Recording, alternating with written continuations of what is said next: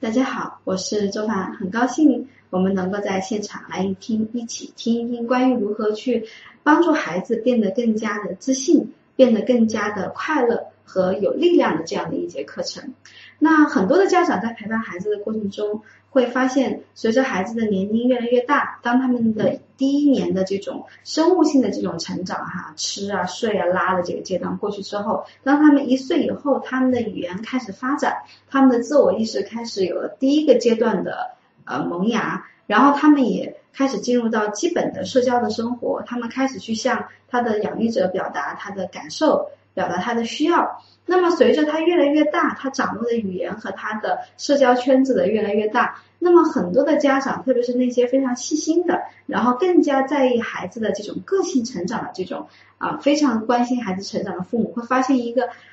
趋势，就是孩子在成长过程中，他们的性格也会呈现出一些状态出来。比方说，有些孩子他们会表现的非常的胆小，比方说，当你陪伴一个三四岁的孩子去到这个小区的游乐场所，然后你会发现有一些可能比他年龄更小的孩子，当他们爬到一个更高的地方的时候，他们会呃非常有开创性的啊，非常愿意冒险的去从一个高处滑下来，但是可能你的孩子却迟迟的不敢去爬上去。或者是他会站到那个高度的时候，试图想要往后退。无论你怎么去鼓励他，你怎么去劝说，你怎么想要去对他说没关系，勇敢一点，不要害怕。但是他就是没有办法突破他心中的恐惧啊！这种很多的胆小的这种模式开始呈现在他生活很多的一些领域当中。再比如说，你会发现你的孩子他会非常的在意其他人的眼光啊，他会呃这个。很在意别人对他的评价，可能别他别人对他说的一句话，或者是呃一个眼神，他就会心情抑郁好长时间，甚至是会嚎啕大哭。呃，又或者是你会发现你的孩子非常没有主见啊，他没有办法去自己做出一些决定，很多大大小小的事情，哪怕他已经上了小学，包括小到一件衣服穿什么，或者是要上什么样的兴趣班，又或者同学跟他之间发生了这种。社交上面的一些冲突，他无论是一些大小的事情，他都会跑回来去跟父母说啊，爸爸爸爸，发生了什么事情？他打我，他欺负我，或者是呃，我该怎么办？等等，他没有太多的能力能够自己去面对和解决一些冲突以及一些问题，他太过于依赖于父母。那呃，又或者是他在表达他的需要和感受的时候，他没有办法用一种相对比较成熟的。啊，这种语言去表达他的需要，而是用一些很情绪化的方式啊，他动不动就会在地上打滚，或者是一些很小的东西，他就会哭的停不下来，没有办法用一种正常的方式表达。好，如果说呃我们在陪伴孩子的过程中，已经发现我们的孩子呈现了这样的一些性格上的问题，那接下来作为家长，我们可以如何去支持孩子变得更好？那么今天我们的这个课程呢，就会来谈谈这个话题。那首先，我想要告诉大家，就是这个世界上一定没有天生胆小的孩子，也没有天生自卑的孩子，也没有天生这个不勇敢或天生勇敢的孩子。所有的孩子，他的成长会呈现出一些性格的趋势，都是他的成长环境所赋予给他的，被这个环境所影响的。只是作为很多的父母，他们没有意识到他的孩子是如何被影响的。那很多父母他们会说没有啊，我的孩子很小很小就表现出这个症状了，可能他只有一岁或者只有六个月的时候，我就会会发现他很倔强。好，那我想告诉你，并不是这样子的，因为在你的孩子可能只有一一个月或者两个月的时候，你就已经已经在用一些呃会激发他的这种性格模式的方式在陪伴他和养育他和对待他。比方说，有一些家长，他们看了一些所谓的。专家 或者是一些育儿书籍，那里面就会说你要怎么样？你要为了能够让孩子能够不要有夜哭的习惯，为了能够让孩子有更好的作息习惯，你要学会定时定点的喂奶。可能这个孩子真的只有一个月或两个月或三个月，然后这些父母他们非常的好学，然后也非常这个这个倾听，愿意认同这些所谓的专家的建议，所以他们就决定按照这个专家的建议来。啊，专家说两个小时喂一次，啊，这样子的话就会让孩子养成这种固定喝奶的习惯。所以，即使当他们的孩子嚎啕大哭，已经饿得很厉害了，他们还掐着秒表说不行，还有两分钟啊。虽然可能这个妈妈自己已经胀奶胀得很厉害了，对吧？或者是孩子已经哭得他很心疼了，但是他说不行，我一定要撑住啊。专家说两个小时才能喂一次，然后终于两个小时到了，他才会去喂奶。那当你这样的时候，其实孩子已经有情绪会出来，他已经对于这个世界的信任度已经在下降，而且他他已经会有愤怒。所以当他哭了很久，哭了超过十分钟，他才喝到奶的时候，他对于这个时候再送到他嘴里的那个乳房就会有很大的愤怒，他可能会故意的咬这个妈妈的乳房，或者是他会故意把这个奶给吐出来，而不是喝多了以后的那种很自然的溢奶，而是他会这种报复性的吐奶。那可能很多的家长他没有意识到说，这个孩子这种愤怒的行为，这种倔强的表达方式，是他刚才之前的这种对待他的方式所引起的。他就会说，你看我们家孩子啊，才六个月，脾气就这么坏啊。这个脾气坏是因为你之前已经用了一些不合适的方式在对待他，他在表达用他的这个年龄段的这种。表达方式在表达他不喜欢这样被对待，但是如果很多的父母他们没有意识到孩子的这种表达方式，没有读懂孩子的表达的话，他们就会认为这个孩子是不是就是天生很倔强。再比如说，我这一次带我的孩子去印度玩哈，然后呃在。从武汉到深圳，到这个去洗香港转机去深圳的高铁上，啊，我带着我的两个孩子，他们一路上都非常的配合。那同时我也非常的去允许他们有一些他们的想法和他们的安排。那么我就看到在隔壁我们的那个桌子上。座位上就有一个奶奶和一个妈妈带着他们的这个宝宝出行，然后在这个过程中，那个宝宝隔一段时间就嚎啕大哭，然后整个车的人都能听到这个宝宝的哭声，然后我就听到那个奶奶啊或者是外婆就非常烦躁的说：“怎么这么点小的孩子中午不睡觉呢？啊，真的是见鬼了！怎么会有这样的事情呢？这么小居然中午不睡觉，你快点睡啊！”然后就摇啊摇啊摇，然后那个孩子就哭得更大声。而这个这个奶奶，她在这个过程中完全没有意识到，说她的这样的做法对于孩子会有什么样的影响。然后当这个孩子哭得更大声的时候，然后这个奶奶就继续给这个孩子贴标签，她就说：“你看你小小年纪脾气怎么这么坏呀？啊，呃，怎么简直是还不得了了啊？等等等等啊，用着这个我们武汉的方言来表达，不得了了，对吧？啊，然后这个奶奶她完全没有意识到，说在这个过程中，这个。这个宝宝，这个虽然他只有可能八个月、一岁的孩子，但是他真实的需要完全没有被看到。这个奶奶就觉得说，你中午就是要睡觉啊，你就应该睡觉，你不可以不睡觉。但是他不明白的是，当他们换了一个环境，这个孩子他非常的。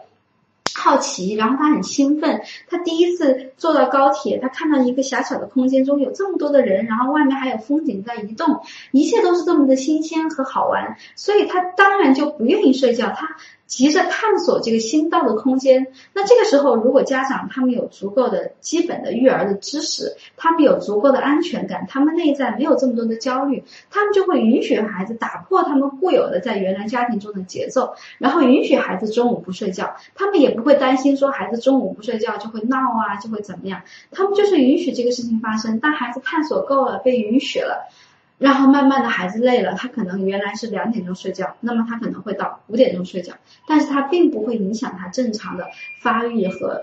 日常的这种作息。但是如果这个养育者没有足够的安全感，他就会要去控制这个事情的发生，那么他就会没有办法尊重到他们家的这个宝宝或者这个孩子当下真实的需要。所以他就会让孩子充满了很多的愤怒。那这个孩子在表达愤怒的时候，你不能说是这个孩子天生脾气倔强，或者是天生怎么样。那所有在表达说自己孩子很犟的父母，其实你一定要有个很深的觉察。如果你在说你家的孩子很犟，你就要问问你自己，是不是你也很倔强，所以你才会让你的孩子很犟。那我们来简单的讲一讲。当我们会让孩子有这种自卑或者是不自信啊的这种胆小的这种性格，我们到底是如何塑造出这种性格来的？那核心的做法呢有两种，第一种就是过度的限制啊。我经常带我们的孩子去到小区或者去到超市的时候，我就会听到很多的父母对他的孩子说，可能只是我们在在那个场域只有十分钟，但是在那十分钟当中，我可以听到一个父母、一个妈妈或者一个爸爸对他的孩子说二十次：不要这个，不要那个，不要跑，不要跳，不要不要摸，呃，不要爬啊，不要这个，不要那个啊。那这种太多的限制，就会对孩子造成这种很大的这种探索世界的干扰。然后这个孩子他就会对于父母的语言的这个部分的这种重视度就会下降啊。有一句中国的古语叫做这个呃人人微言多，就是这个人的内在力量越弱越微弱，他的语言就会越多啊，就会碎碎念啊，话很多，是因为你的语言的这种力量非常少的时候啊，非常小的时候，你就要不断的增加那个频率。和那个说的那个剂量，试图来增加你的语言的这个重要性。但是事实上，你会发现，你越是这么做，你越是一遍一遍一遍的重复那些话，你不要这样子，你要早点睡，你要什么什么，你会发现你的语言会变得更没有力量。然后它甚至会变成一种对于孩子来说，变成某种带有呃噪音性的一种背景音啊，孩子一听到你这样，他就会很烦。而你所传递的那个信息，他根本就听不到。他听他听到这个声音，他所有激发出来的就是他的情绪，啊，他就会觉得很烦，然后他就会说你不要再讲了，对吧？啊，但是父母。没有意识到这个部分的时候，他不会意识到说是他的表达方式需要去改变，而是他会认为说这个孩子不听话。那我想要告诉所有的父母，就是你作为父母，你作为比孩子年长这么多的人，对吧？你作为比他更早这么多来到这个世界、来到这个地球上的人，你有责任啊，担负起你为这个沟通负责任的这种。为这个沟通的结果负责任的这一方，在我好多年前去上这个关于教练的这个部分，国际教练的这个课程的时候，当时来教我们的是一个德国的老师，然后那个时候他就给我们讲了很重要的作为教练的准则哈，他说所有的沟通的教练很重要的一个部分就是你作为沟通的发起者，你一定要为你沟通的结果负全责。什么叫负全责？就是如果你想得到一个结果，如果那个结果得不到，你一定要明白是我的沟通方式出了问题，而不是对方出了问题。那什么叫没有负全责？没有负全责就是说，如果你沟通完之后得不到一个你想要的结果，然后你说啊，这个人无法沟通啊，或者是他就是听不进我说的话，或者就是呃没有办法啊，他就是不听话啊，他就是叛逆，给对方贴一个标签，或者是认为是对方。没有办法按照你的思路，按照你的想法来沟通，那么这个就是对沟通的结果不负责任。你把这个责任推到了对方身上，你认为必须要他按照你的想法来才可以。那么这个在当时我们在学这个沟通沟通教练、关系教练的时候，我们的老师就说这是绝对绝对不可以的，因为你作为沟通的发起者，你需要去评估对方当下的状态，你需要去评估他怎么样能够接受你的。表达方式，以及你需要去评估你们当下的关系的现状，你们的彼此的信任的程度，你们彼此亲密的程度，有没有到一个他能接收你那些信息的程度？如果他没有到这个接收信息的程度，你们的关系还不足以支撑你跟他传递这些信息，以及他能接受这些信息，那么首先你先要做的是重新去修复你们的关系，或者是重新去建建立你们新的信任关系。因为所有的沟通的效果都是取决于关系的。当你们的关系不够 OK 的时候，他的信任各方面达不到那个基本的值的时候，你这个时候传递任何的东西，对方都是不能接受的。啊，我们其实会有这种感觉，你会发现。当我们信任这个人，当我们喜欢这个人的时候，他随便说什么，我们都愿意听，我们都能够接受。但是当我们不接受他的时候，我们不喜欢他，不信任他的时候，他说什么根本就不重要，因为他都不用开口说话，他就站在你面前，你就已经抗拒所有他以及和他有关的一切了。各位有过这种体验吗？我猜每个人都应该有过这种体验，所以你就明白说，关系是所有沟通结果的前提。所以当时我们的那个德国老师就不断的在跟我们谈谈说，你所有沟通的前提都是关系，关系，关系。一旦你破坏了关系，你的沟通技巧再高明，你的这个呃这个用词再精准，你的语言再有这个这个这个这种这种力量，啊都没有用，因为你在说这些话之前，你的人在他面前，他已经就把你抗拒在他外面的世界了。所以这也是我非常在这个今天的这个课程当中，非常非常想要去提醒所有的父母的。作为父母，你一定要记得很重要的一件事情，就是你在陪伴孩子的过程中，你在教育他的过程中，无论你想带给他的是什么，那么你只要想把这个东西真正的让对方收到，那么你必须要关注一个很重要的前提，这个前提就是你们的关系是好的，你不能破坏了你们的关系，然后还希望孩子听你的话，相信你，认同你，遵从你，这是不可能的。啊，那么如果你破坏了关系，你还想让孩子听你的话，那么你只能用一种方式，就是你用你的权威，用你所拥有的优势和筹码来威胁他，让他听你的话。比方说，你就可以说，如果你不听我的，我就会拿走你的一些东西，你剥夺你的一些权利，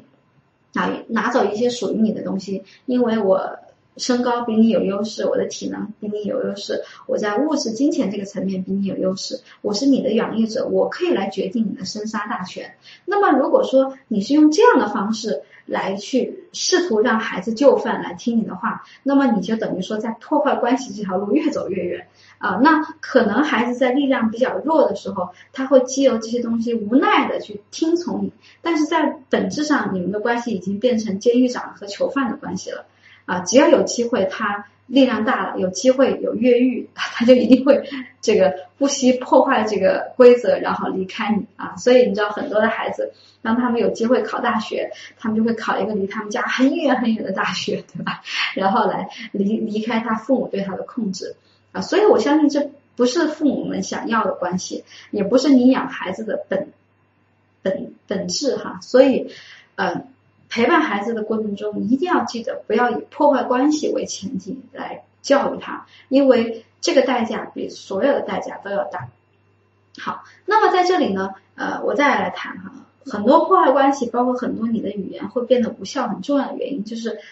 很多时候父母会因为这种过度的限制，首先你的话会变得很多，然后话一变得很多，他就没有力量。然后第二个层面就是你会太过于想要去让你的。话变得很重要，而去彰显你的权威感啊！我见过很多的孩子，当他们父母对他们有这个要求、那个要求，这个不可以、那个不可以的时候，然后那个孩子会非常不服气的说：“凭什么我要听你的？”好，然后父母就会说：“没有凭什么，因为我是你妈，或者是因为我是你爸。”啊，那我想要跟跟大家说，就是如果你希望你的孩子成为一个讲道理的孩子，那你先要成为一个讲道理的父母，对吧？当你在说不凭什么啊，你要听我的，就因为我是你妈，或就因为我是你爸的话，你就是不讲理。如果你不讲理，你却希望培养出一个知书达理、懂事理、明事理的孩子啊，这是不可能发生的。所以，如果孩子说凭什么听你的，那你要思好好的思考一下。你有没有什么理由真正的可以说服到你的孩子？比方说，记得有一次哈，我们家女儿就是小女儿，呃，有一段时间就是这种春秋交换啊，春春夏交换的时候，然后呢，她就光着个腿，然后就臭美嘛，把我的围巾拿着裹着裙子，然后把腿光着，然后我就提醒她，我说宝贝儿，我说你这样子，然后她的她已经打了两个喷嚏了，然后我就提醒她，我说宝贝儿，你这样子会着凉的。然后他说着凉就着凉呗，我说可是着凉了会流鼻涕的。然后他居然跟我说，他说那流鼻涕就擦一下呗。然后我突然就觉得哇塞，好有道理啊，流鼻涕就擦一下。那对呀，那不然呢？啊，我就明白说那个后面的焦虑和恐惧是我自己的，在他当下他不觉得流鼻涕是个什么问题，流鼻涕就擦一下呗。啊，那。而且流鼻涕是谁的事情？是他的事情。所以穿衣服是谁的事情？也是他的事情。自己的身体会不舒服、会感冒是谁的事情？也是他的事情。好，当我很清楚的这点之后，我就被他说服了，而且我也允许他去可以体验流鼻涕的感觉啊。那事实最后是他就是打了两个喷嚏，然后流了一晚上鼻涕，第二天就好了。那这对于很多的家长来讲是不可以接受的啊，他们会觉得说啊，怎么可以这样子？啊，我我觉得你既然我心里面就觉得说你一定会感冒，那如果说你一定要感冒，那虽然他们分不清楚什么是他头脑想象出来的可能性，什么是真实发生的，但是他会认为他头脑想出来的可能性就是事实哈。很多人都分不清楚这一点，呃，这也是一个人他的内在的意识状态提升的一个标志。当他能够内在内在的意识境界越高，他越能分清楚什么是他的想法念头，什么是当下真正发生的，他就不会被他自己头脑中想出来的一个东西所创造出很强烈的情绪。嗯，他就明白说，那只是我的一个念头，他会把他的注意更多的放在当下，不被自己的焦虑啊、纠结啊、惶恐啊所带跑啊。所以这些，当一个人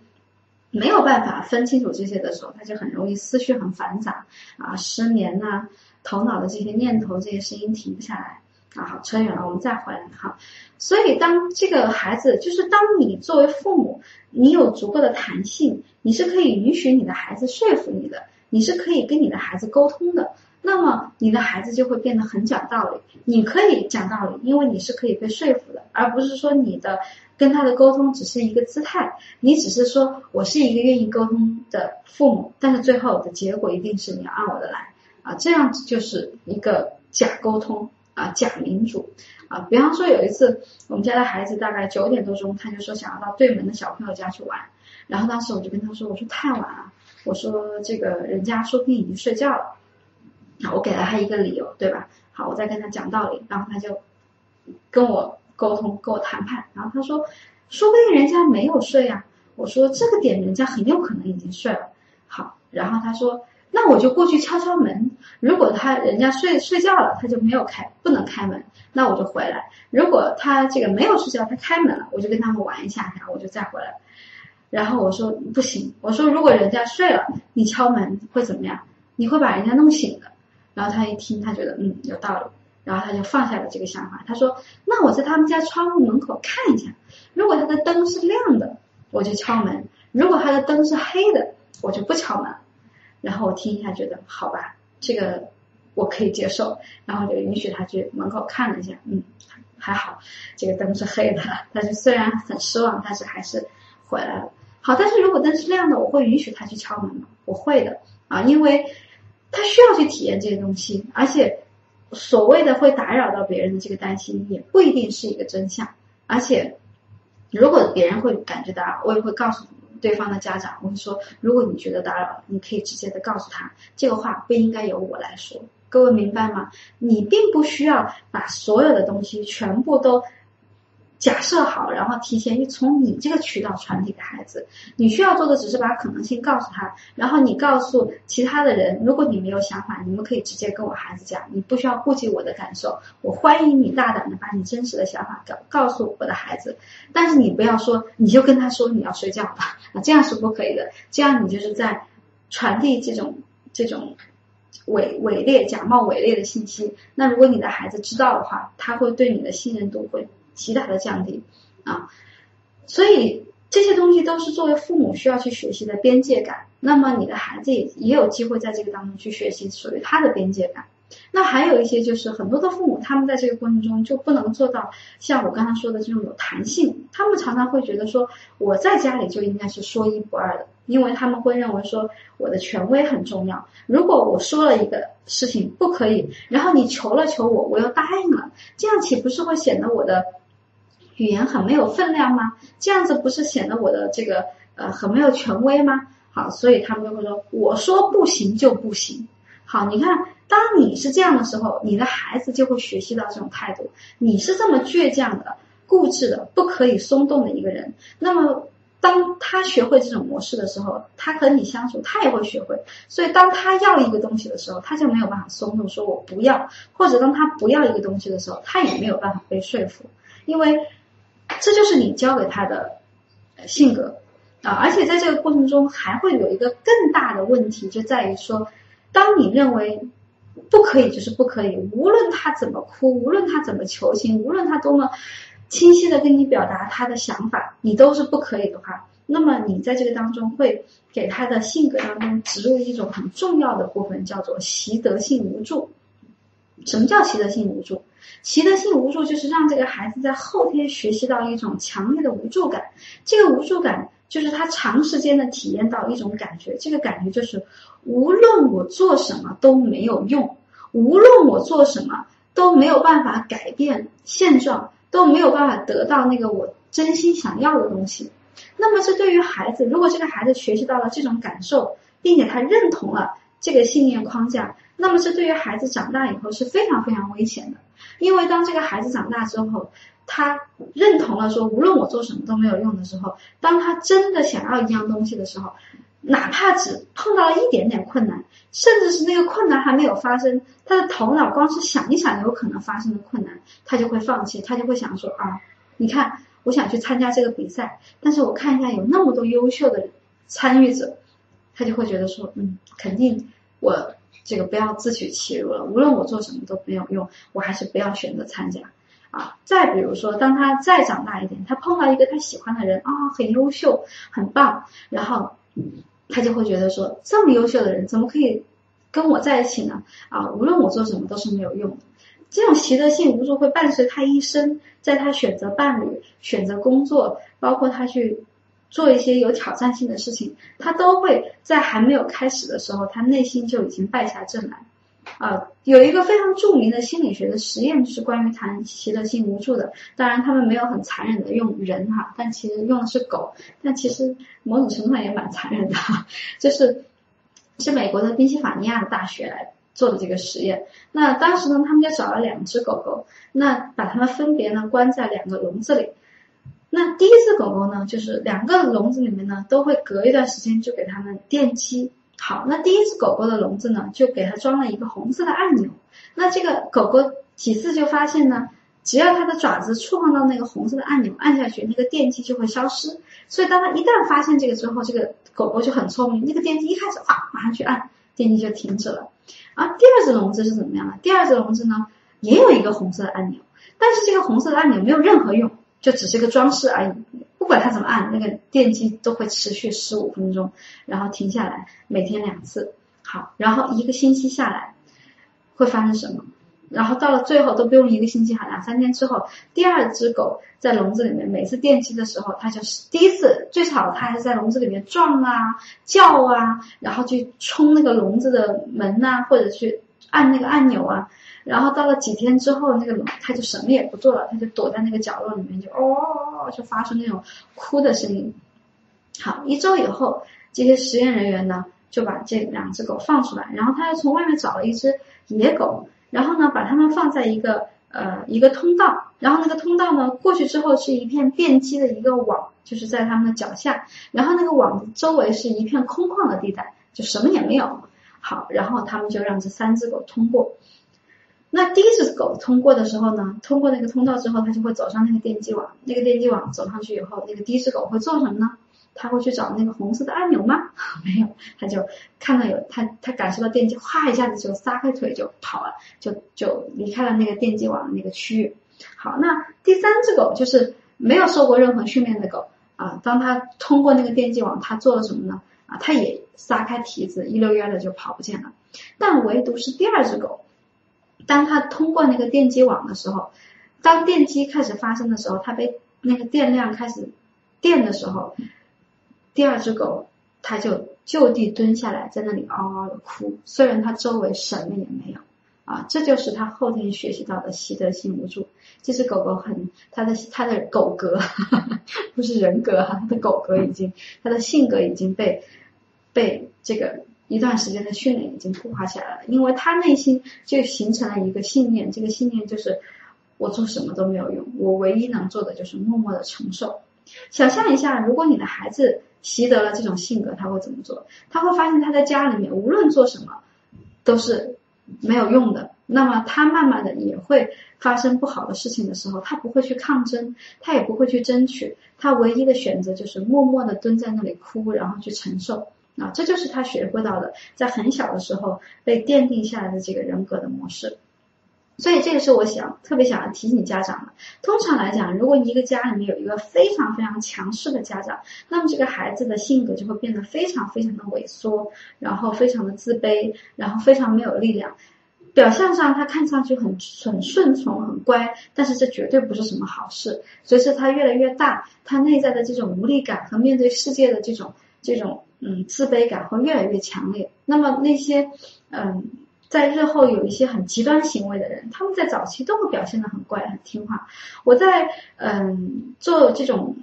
这种孩子个案的时候，那些上了初中孩子稍微大了一点，然后他们嗯辍学或者是在外面打人，或者是开始突然成绩一落千丈啊，然后这些家长当他们带着孩子来找我的时候，当我去问这些家长说，你的孩子在这些呃行为发生之前是什么样的？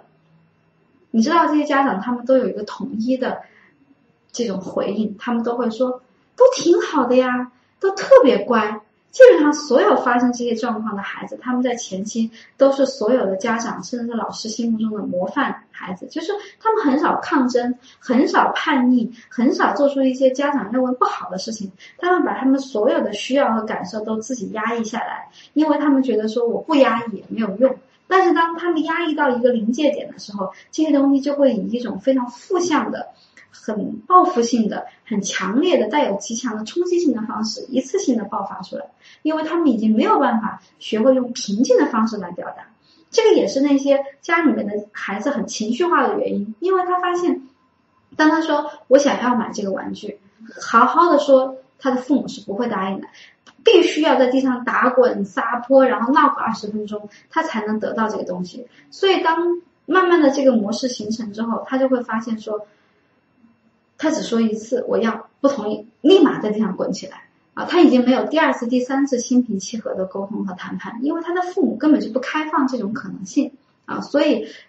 不父父母和孩子的关系就变成一个博弈和。和反博弈的关系，就是看谁在这个过程中能够有更大的情绪把对方给压制住和控制住啊。那父母就隔一段时间发一次飙，把孩子给镇住，然后孩子又隔一段时间大闹一次，把父母给镇住，然后两边就进入这种博弈啊。这样的关系彼此都会非常消耗，也是非常疲惫的。如果你的亲子关系现在已经呈现出这个趋势，你一定要非常非常的警觉，因为这绝对不是一个好的循环。啊，它只会这种博弈的强度越来越大啊！你前前段时间发了一个三三个等级的标，你才能把它镇住。那如果你还想把它镇住，你在后面你至少要发五等级的标，然后你会发现这个部分要不断的被强化，那这个家里面就变成了一个战场啊！我相信这不是你想要的家庭生活。所以，如果当你发现了这些模式之后，你就要开始去试图改变。那呃，首先你要如何改变？那首先就是你先要去拥有接纳和理解孩子的能力，就是说，你需要去放下你的权威感，去接纳孩子可以有他的需要。那当然，你也可以接纳你有你自己的需要。你可以在你有需要的时候去告诉孩子，你这样做会影响到我的睡眠，你这样做会影响到我什么啊？告诉他对你很直接的影响。那如果说他还有第二个方案、第三个方案，比方说。啊，有的时候我在工作，然后我的孩子在看动画片，好，那我就会说，宝贝儿，你的声音影响到了我，但是我绝对不会说，啊，不要看动画片，你要去做作业，因为做作业是他的事情，啊，我我们在家里面，我们彼此的边界都是分得很清楚的，但是我有时候会问他，我说，宝贝儿，你需要我提醒你做作业吗？他有的时候说我不需要你提醒，然后有时候他就会觉得说，那你过二十分钟之后提醒我一下，那我就提醒他一次，因为。作业做不完是他的事情，最后被老师批评也是他的事情。当然，老师可能会请家长，那是我的事情。但是这是我需要去面对的，我并不需要去配合老师，把老师的焦虑和期待来施加到孩子身上，然后让孩子呈现一个短期的好状态。但是后面长期的那个单是我买的啊，我并不希望这样。我希望孩子在越小的时候，他就能够拥有这种自律的能力。啊，自律必须要有没有他律的情况下，没有外部干涉的情况下，自律的能力才能够发展出来。那这个部分呢，我在呃如何培养自信高能量的这个孩子的这个视频课里面都有很清晰的讲解。因为每一个点，无论是培养自律也好，还是孩子的边界感也好，还是如何去接纳孩子的。行为以及行为背后的正向动机和如何去表达对孩子的接纳以及建立信任关系也好，每一个点都可以展开去讲好长时间，它后面都涉及了很多很多的东西。所以呃，这个部分呢，如果大家想要去深入的学习和了解，可以去看关于我的另外一个视视频的课程。这个课程也是我们目前对于整个家长来讲，家长非常非常受欢迎，然后好评率。呃，百分之百的一个课程就是如何培养自信、高能量的孩子啊。那么当我们能够去理解孩子，并且能够去接纳孩子的情绪，那么你就能够知道说当下他的需要是什么啊，那么你就不会急于的去评判他，你也不会急于的想要去压抑他。当你能够去接纳到孩子的情绪，那孩子就会感受到说他是被信任的，他是被理解的，那你就成功的能够做到第二步，就是建立一个信任的彼此理解的亲子关系。还记得我在这个课程稍早前所讲的那个部分吗？所有的沟通的结果都取决于良好的关系。当你和对方有了比较好的信任关系，你们才有可能创造出一个很好的沟通结果，否则这都是不可能发生的。就好像呃，我很清楚的知道，很多的孩子他们喜欢一门课程，百分之九十五以上的原因都是因为他们喜欢教那个课的老师。各位有过这种体验吧？当这个孩子不喜欢那个老师的时候，他不喜欢数学老师，他就会不喜欢这个老师带来的数学；他不喜欢英语老师，他就会不喜欢这个老师带来的英语。至于那个英语好和不好，对他来讲根本就不重要，因为只要这个英语是这个老师相关的，是他教的，他通通都会抗拒。所以建立关系是非常非常重要的。如果你的孩子和你没有一个很好的关系，当以后他大的时候，他碰到了困难，碰到了挫折，或者他人生碰到迷茫或者困惑的时候，那么他的第一选择、第一求助的人就不是你，而是他会去找别人，因为他不信任你，他会觉得说，如果我来跟你讲，你一定又会找机会来怎么样，来教育我一番。你一定又会找机会来彰显当初你是多么的正确，你一定会告诉我说，你看吧，当初不听我的怎么样？只要你去讲这样的话，你就在利用孩子的求助、脆弱和他对你的敞开来试图去控制他。那么，当你这么做的时候，孩子对你敞开的心门就会关闭，然后他就会在心里暗暗发誓说，下一次我再有这样的事情，绝对不会再来找他们了。啊，那如果说你的孩子心里面有话，他不去跟你讲。他去跟别人讲，其实在我看来啊，这是做父母最大的失败啊！因为即使这个孩子以后啊赚了很多的钱，他在某些领域很成功，但是因为他对他的父母的这个信任度是不够的，那么他始终都是孤寂的啊！因为他跟他的父母是他和他整个世界最基本的连接，他不信任他的父母，在本质上他也不信任他的世界。所以这个孩子无论看起来多么光鲜，但是他的内心都是快乐的，都是孤单的，啊，我相信这不是父母们想要的结果，对吗？好，那么呃，这是第二步，创造一个更好的彼此信任和理解的亲子关系。那么在这里啊，我教大家一个小技巧，就是当你的孩子想要一样东西，或者当他处于这种情绪很强烈的这个部分的时候。很多的父母会在这个时候试图去安抚他，或者是去讲道理，或者是去跟他说：“哎呀，你不要哭，哭有什么用呢？”或者是说：“啊，我知道，呃，这个我再给你买一个好不好？”你会发现你说这些话都是怎么样，都是没有用的，是没有任何作用的。因为当他在强烈的情绪当中的时候，他这个时候内在的。心智他没有多余的空间可以接收其他的信息，他所有的空间全部都被他内在的那个很强烈的情绪给塞满了，所以这个时候你想要让那些信息进去，他是根本收不到的。那么这个时候你唯一要做的就是怎么样？就是你像一个容器一样的，允许他把他的情绪这个流动到你这里，然后你就承载住。所以最好用的也是最简单的一种方式，就是当你的孩子无论他当下有什么情绪。那么你要做的事情就是，如果你你的语言目前还没有被锻炼出来，能够在当下说一些很有力量的，能够理解到他，能够释放他情绪的语言，但至少你可以做一件什么事情，把他抱住啊，然后轻轻的去摸他的背，然后说啊，我知道你很难过，我知道你很想哭，如果你想哭就哭一会儿，没事，我在这里陪着你。你看，好简单。如果你下一次你的孩子无论他在发生什么，你能够用这样的方式去陪伴他，你会发现他可能在你的怀里面嚎啕大哭一会儿之后，很快他就会安静下来。但是如果你在抗拒他的哭泣，你在说你不要哭了，或者是哭有什么用呢？或者是你能不能好好说，不要这样子跟我讲话啊？你越是这样子，他就越会哭的时间久，而且他的那个强烈的情绪会变得更强烈，因为他没有一个机会，没有一个地方，没有一个途径可以去释放他的情绪，可以承载他。而你的那个部分，在某种程度上想要压抑的这个部分，就会让他的这个部分反弹，会加强回去。所以这个时候最简单的方法就是抱住他，然后表达说：“我知道你这一刻很难过，我知道。”然后你想哭就哭一会儿，摸摸他的背。你会发现，很快他就会在你的怀里安静下来。而且，我想告诉大家，一个孩子嚎啕大哭的这种状态是非常消耗体力的。如果他有机会被释放，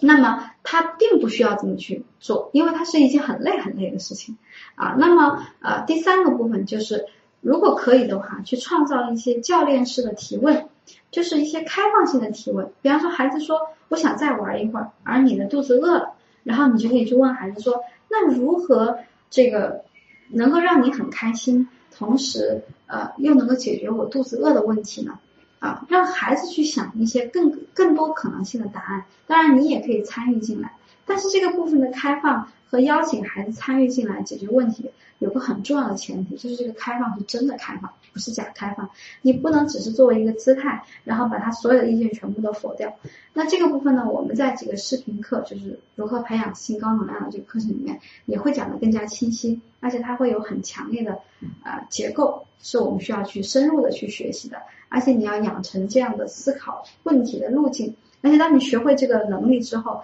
它不仅仅可以用在你的亲子关系上，它可以用在你的工作以及你所有的关系。那最后就是，当你的孩子做到了很棒的点的时候，记得及时确认、鼓励，甚至是庆祝，一定要做正面强化的动作。比方说，有的时候我的孩子，比方说他在扭瓶盖扭不开，或者做什么事情的时候，他就自己在那里弄，然后弄不好他就着急，特别是在小的时候，两一两岁的时候，然后我就会提醒他，我说，如果你做不到，你可以请爸爸妈妈来帮忙啊。好。那么有一次他弄不到，他就过来说：“妈咪，我需要你帮忙，你帮我把这个东西打开。”然后我就帮他打开了。打开之后，我马上就强化，我说：“嗯，很不错。当你发现你自己搞不定的时候，你知道及时去找身边的人帮忙求助，这是一个很重要的能力，做得好。你看，一定要把它做得好的地方，及时的第一时间呢抓住，然后去强化，那么他就会被赞助，他的这个部分的能力就会继续的被发展。但是如果你总是看到他做的不好的，而做的好的部分你都忽略掉了，那么慢慢慢慢的，他变得更好的动力就会下降，他会有一种很强的挫败感，他会觉得说，为什么我怎么做你总觉得我不好，总要抓到那些我做的不好的，这对于孩子建立自信也是会有一个非常大的打击。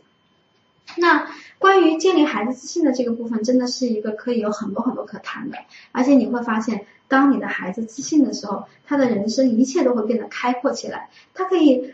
去很轻松的去面对一些挑战和困难。当他去想要做一些事情的时候，一个自卑的孩子、不自信的孩子，他的第一想法就是：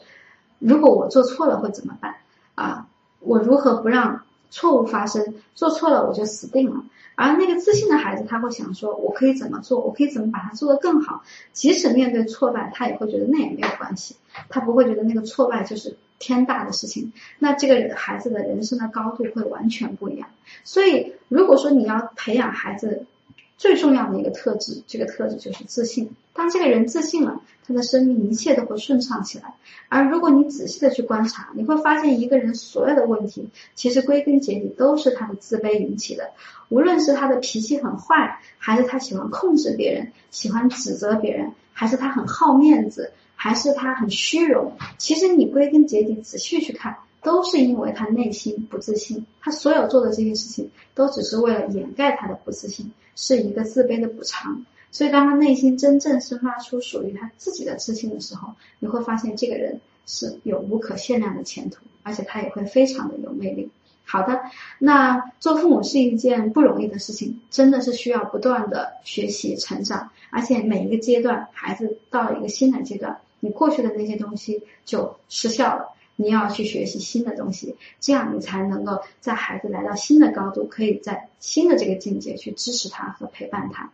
所以做父母虽然不容易，但是也是一个很好的机会。你可以借由去陪伴和支持孩子的这个过程中，你让自己有更好的学习，从而变成一个更好的自己。所以就让我们和我们的孩子一起学习，彼此见证对方的成长，然后彼此都能够去每一个阶段都能遇到那个更好的自己。好了，那今天我们这节课程到这里就结束了，谢谢大家，我是周凡。那期待大家能够在这条路上继续深入的学习，我在后面的课程等着你们，再见。